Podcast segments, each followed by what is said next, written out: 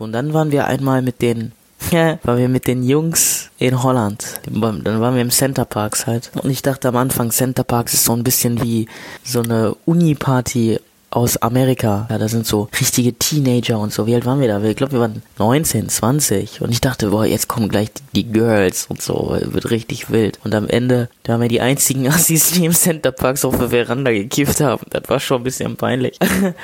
und da ging halt einfach gar nichts. Sommer in Berlin, komm, lass uns um die Häuser ziehen. Sommer in Berlin, komm, lass uns ausziehen. Meine erste Reise. Promis berichten, wie das war. Das erste Mal ganz alleine in der Welt. Ohne Eltern, ohne Lehrer, ohne Aufpasser. Meine erste Reise. Das Sommerspezial des Mutmach-Podcasts von Funke.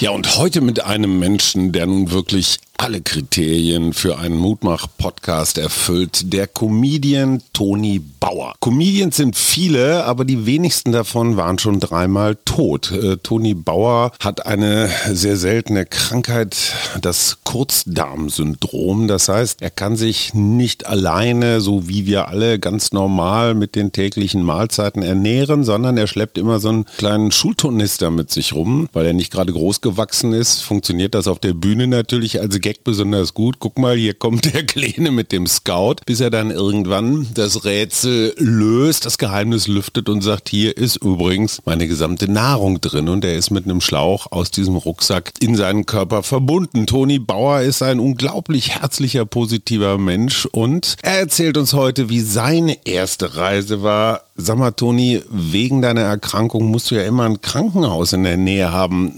Wie geht das überhaupt, Ferien? Ähm, ich war, ich war tatsächlich noch nicht so, nicht so im Urlaub, keine Ahnung, sowas wie Strand und so habe ich noch nie gesehen. Aber ähm, ich war mit meiner Oma und meinem Opa häufiger mal innerhalb Deutschlands unterwegs und ich weiß noch genau, waren wir in Norddeich.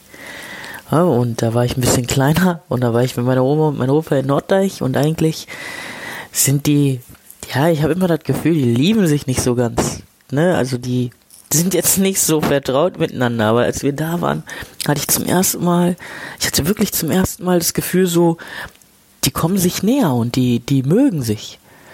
Ne, also die haben sonst nie miteinander geredet und in Norddeich, also, also da war wirklich so, wenn mein Opa die Treppen runtergelaufen ist, wir hatten so ein Haus, ein Ferienhaus, wenn mein Opa die Treppen runtergelaufen ist, hat meine Oma das gesehen und hat zu dem Hallo gesagt. Das war unvorstellbar vorher. Und so Kleinigkeiten, ne? Wenn mein Opa mit mir draußen Minigolf spielen wollte, spielen gehen wollte, dann äh, hat die, hat die über den gesagt, ja, über die Jacke, die du anhast, da würde ich nochmal nachdenken, nimm doch nochmal so eine, so eine, so eine Regenjacke mit und so. Also die waren sich zum ersten Mal so ein bisschen näher. Wir haben jeden Morgen draußen gefrühstückt, das weiß ich noch, und da kam uns immer eine Ente besuchen.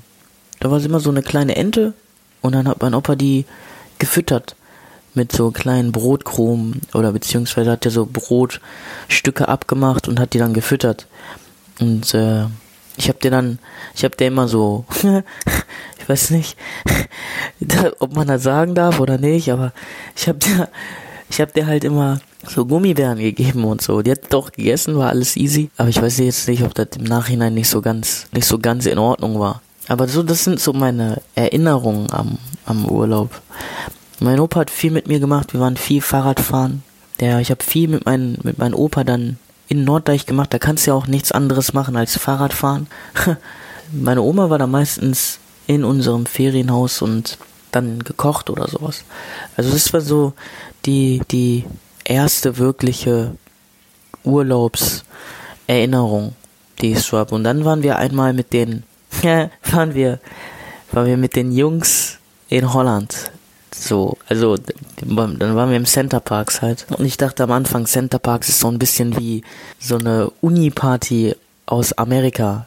So, einfach, wisst, was ich, also eine Uni-Party aus Amerika, da sind so richtige Teenager und so. Wie alt waren wir da? Ich glaube, wir waren 19, 20. Und ich dachte, boah, jetzt kommen gleich die, die Girls und so. Wird richtig wild. Und am Ende, da haben wir die einzigen Assis, die im Center Parks auf der Veranda gekifft haben. Das war schon ein bisschen peinlich.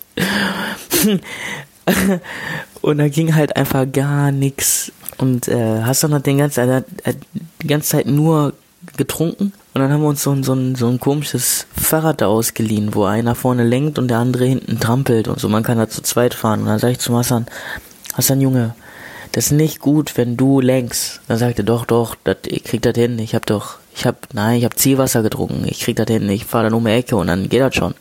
Ich sag, Hassan, nein, das wird nix. Hör auf damit. Der so, doch, Toni, außerdem, du kannst gar nicht vorne lenken und ich dreh, das funktioniert nicht. Eine Minute später lagen wir beide im Graben, weil er zu hart eingelenkt hat, als uns so ein Kart entgegengekommen ist. Das sind einfach so Kleinigkeiten, so kleine witzige Anekdoten, die aber irgendwie schöne Erinnerungen sind.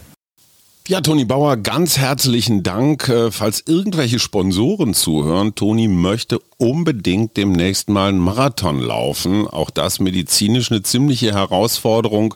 Sollten sich irgendwelche Sportartikelhersteller dafür interessieren, ihn zu sponsern, ich glaube, da geht noch was. Ganz herzlichen Dank also Toni Bauer, wann immer er bei euch in der Stadt ist, geht doch mal hin. Morgen hören wir die Psychologin Anne Otto. Viele von euch kennen sie vielleicht von Spiegel Online, wo sie Lebenshilfetipps gibt und äh, mal gucken, ob das auch im Urlaub funktioniert. Bis dahin und tschüss.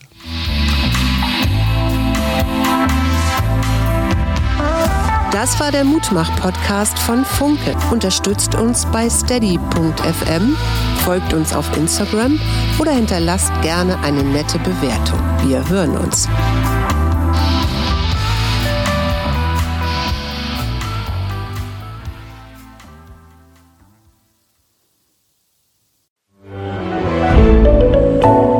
Podcast von Funke.